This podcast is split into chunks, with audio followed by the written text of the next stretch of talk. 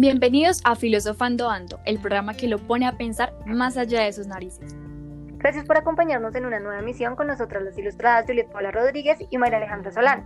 Aleja, ¿de dónde surge el tema del día de hoy? Bueno, el tema que tocaremos el día de hoy surge a raíz de un parcial de Historia de la Filosofía, recordando nuestro paso por la universidad. Ahora entrando en contexto, preguntémosle a nuestros oyentes qué recuerdan sobre la ilustración de Kant.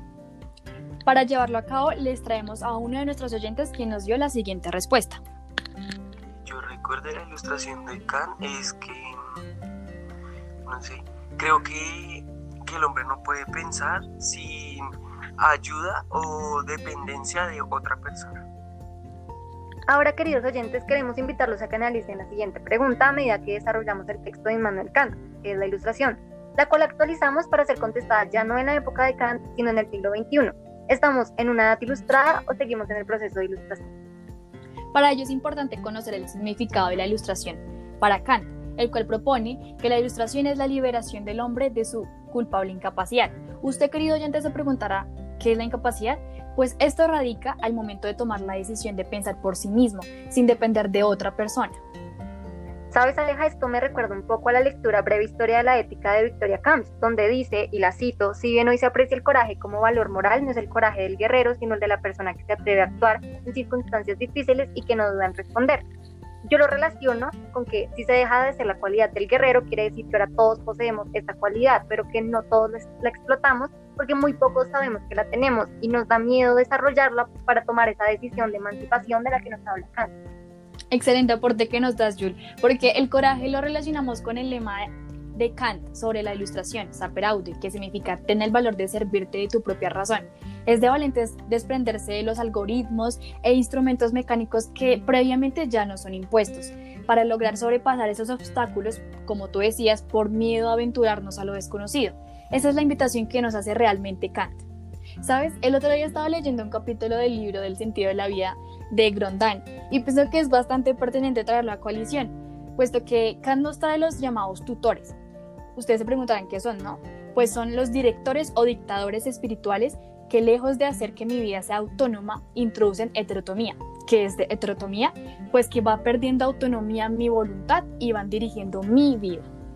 Esto correlaciona que muchas veces el sentido de nuestra vida depende de la religión a la que pertenecemos, puesto que tenemos esa idea de que hay que vivir nuestra vida como si debiese ser juzgada, de acuerdo con las creencias religiosas que presenta la noción del juicio final, como por ejemplo, y cito, yo habré vivido en la espera de, en la espera del bien, de lo mejor, de una sobrevida, es decir, una vida después de la muerte bienaventurada.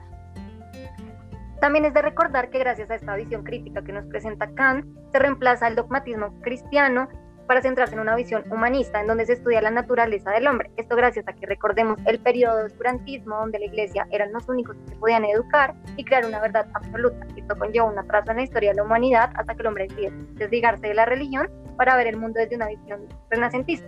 Muchos años después, Victoria Kant, en su libro Elogio de la Duda, comparte esta precisión de que la ilustración creó el mundo moderno al eliminar el dogmatismo religioso y poner en el centro al ser humano como artista de una naturaleza inacabada. Una cosa más, Jules, ¿recuerdas aquella lectura sobre el abogado humanista en donde la doctora Arzuaga expresaba que la literatura no solo puede como formar, sino también nos puede moderar la conciencia? Pues podemos acudir al pensamiento de otra persona, no está malo, pero no quedarnos en él, tenemos que tomar esas herramientas para forjar nuestra conciencia y dar como nuestras propias interpretaciones. Si lo relacionamos con lo que decía Kant, la pereza y la cobardía son causa de que una tan grande parte de los hombres continúe a gusto en su estado de pupilo. ¿Qué quiere decir esto? Para la doctora Arzuaga, eh, nos habla sobre la importancia de la formación en varios campos de estudio.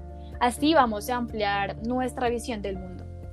Para finalizar, queridos oyentes, es preocupante cómo a pesar de que nuestra naturaleza nos liberó, seguimos tan cómodos en un estado no liberado totalmente, ya que no nos hace falta pensar, porque creemos que ya todo fue pensado alguna vez, que ya otros pensaron por mí y por ende nos es indiferente el ejercicio de servirnos por nuestra propia razón.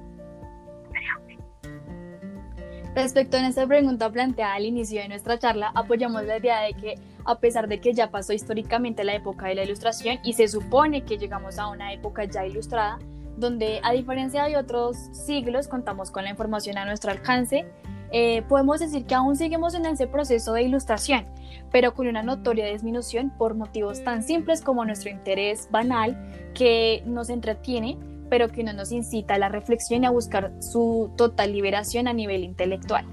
Les agradecemos por habernos acompañado el día de hoy y les dejamos esta pregunta a su consideración para que apliquen el pensamiento kantiano y no se guíen por nuestro precepto, sino que creen el suyo propio.